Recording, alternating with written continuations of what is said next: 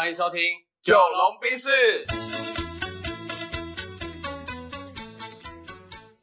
我是九零后，我是阿龙。那这一集呢，要来聊什么料？毕竟呢，我们已经哎、好像蛮久没有录音，很久没有录音了，对对对对。哎，啊，这一集其实我前阵子刚回我的母校树德科技大学当企业导师，这样。然后蛮多学生还有学弟妹都会问说实习这一件事情，嗯嗯，所以我觉得我嗯们这一集可以来聊一下实习这个主题。可以啊。对，那我想要先问你看，哎，阿龙，你觉得实习这件事对一个快毕业的学生来说重不重要？呃，我觉得蛮重要的一个点是，你知道，其实像学生、社会新鲜人毕业后的第一份工作，嗯，他通常会看的是你在学校的学经历。对，那可能更好一点的是，你有一些外部的实习经验，或者是做一些专案的经验。嗯，对，然后他可能会会更注重的是你的技能可以带来什么短期的贡献。嗯哼，对他们，他一定不会要求一个实习呃一个社会新鲜人对公司有策略面的贡献。当然的，对所以我觉得，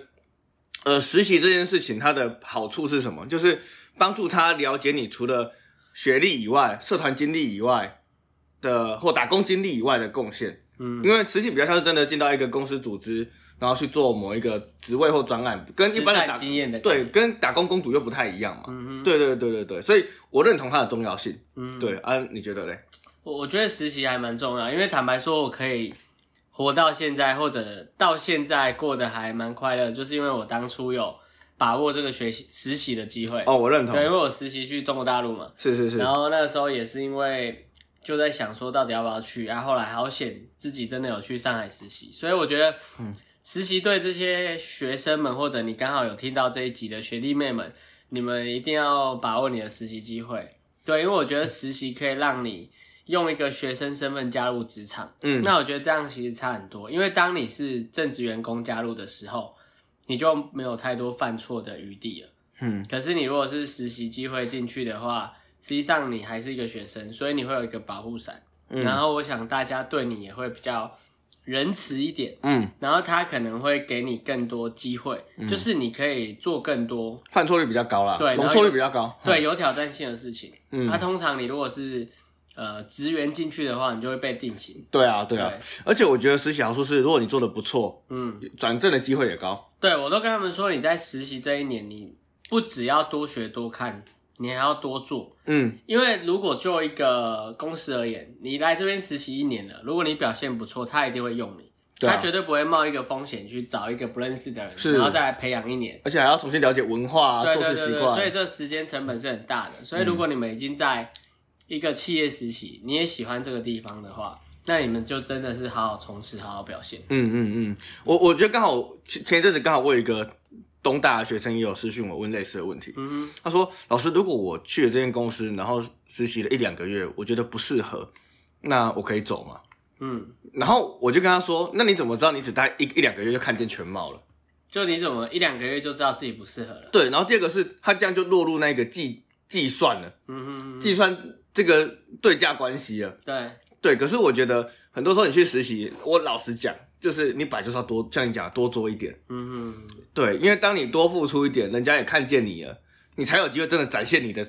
长才哎。对啊，对啊，对并不是你一开始展现他就想看哎。嗯。对，所以我是认同的。那呃，你你除了这个呃原主嘛啊，嗯，这是可以讲吗？可以啊哦可以吗？好好好，好原主，好就原主没错，我们以他为荣，哦我以他为哦，我。想说会有什么条款问题，好确认一下。好，原主实习之外有没有其他的实习的经验分享？嗯，其他的算是 case by case 吧。哦就是因为我们那时候我是读国贸，然后又修了一个会展学程，就是所以我对那种办展览啊、策划活动其实都还蛮擅长的。嗯，那那时候我有去高雄市有一个很大的展叫扣件展，扣件展。对，扣件就是卖螺丝的那种哦，扣我了解的扣扣件，然后了解全台湾甚至全世界最大的扣件生产基地是在高雄，哦，所以你去冈山那一带会发现很多那种所谓的残雕啊。哎，，是那个间叫 Pata 的吗？呃，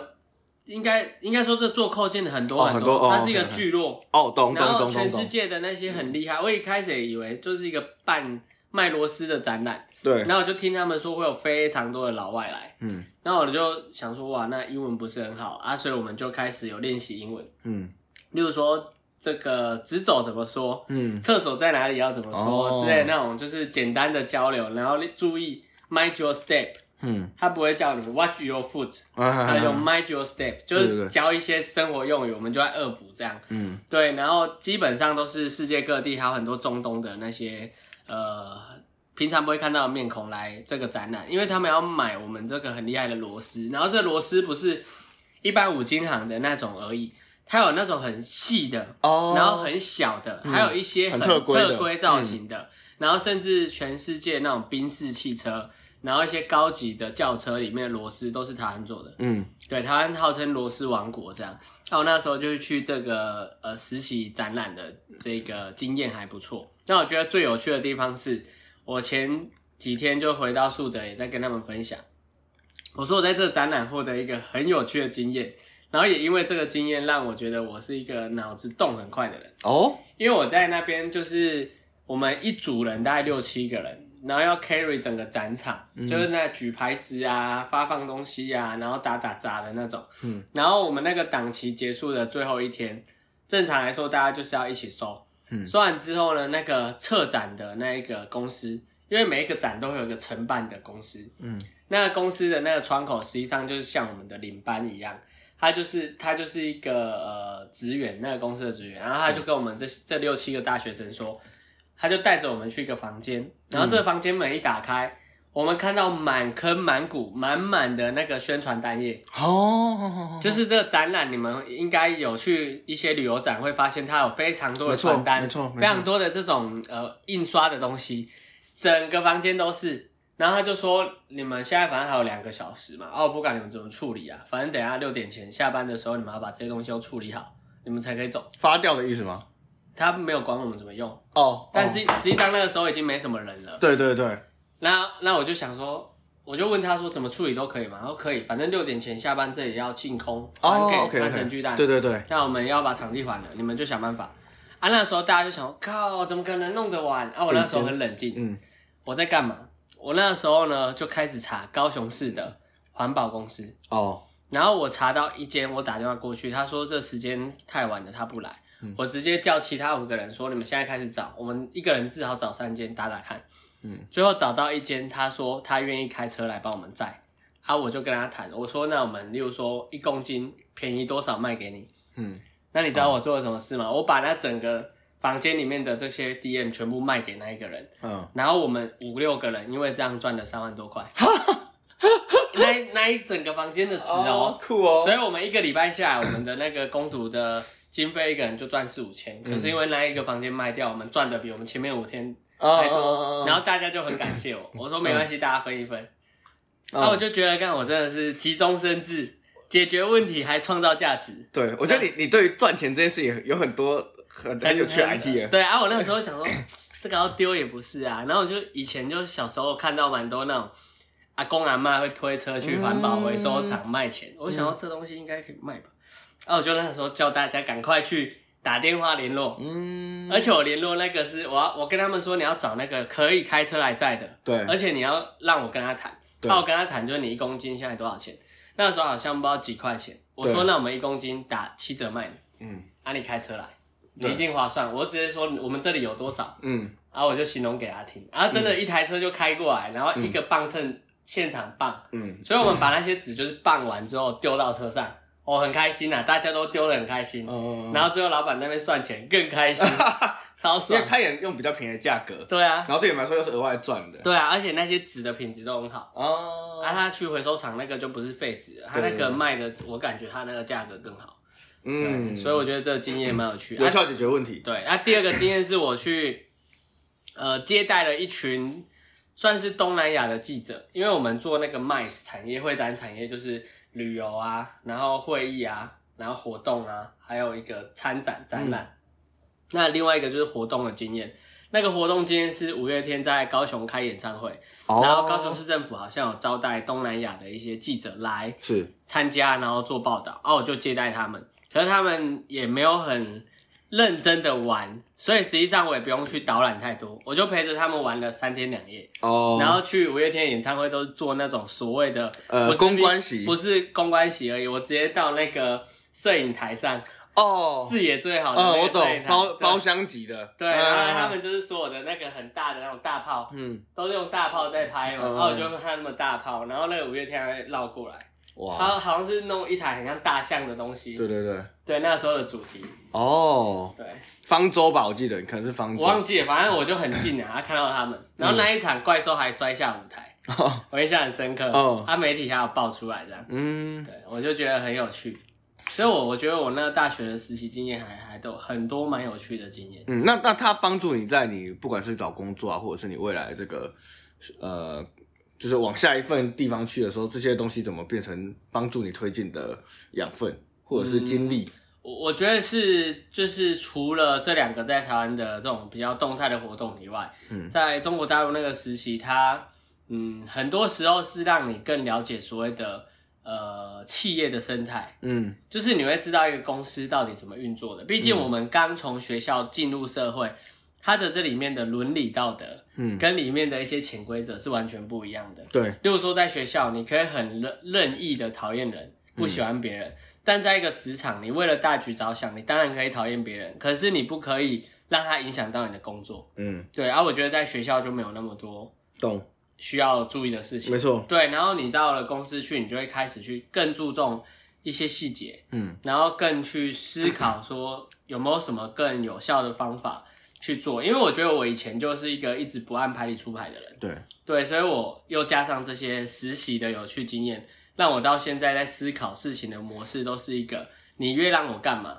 我就越会想要反驳你，而且我会拿出一个比你更厉害的方案来反驳你的那种想法。对，但我并不是为了反驳而反驳，只是我会不喜欢，